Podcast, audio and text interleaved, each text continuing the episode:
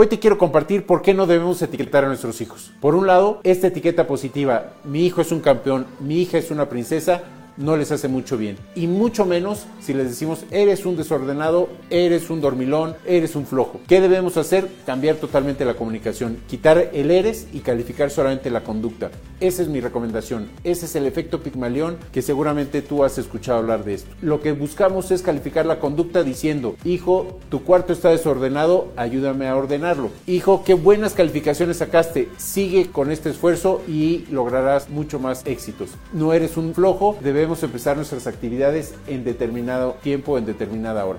De esta manera vamos a lograr una mejor comunicación con nuestros hijos y le vamos a, a fortalecer sus emociones. Yo soy Edson Prudón y en Case Travel somos apasionados por dejar huella.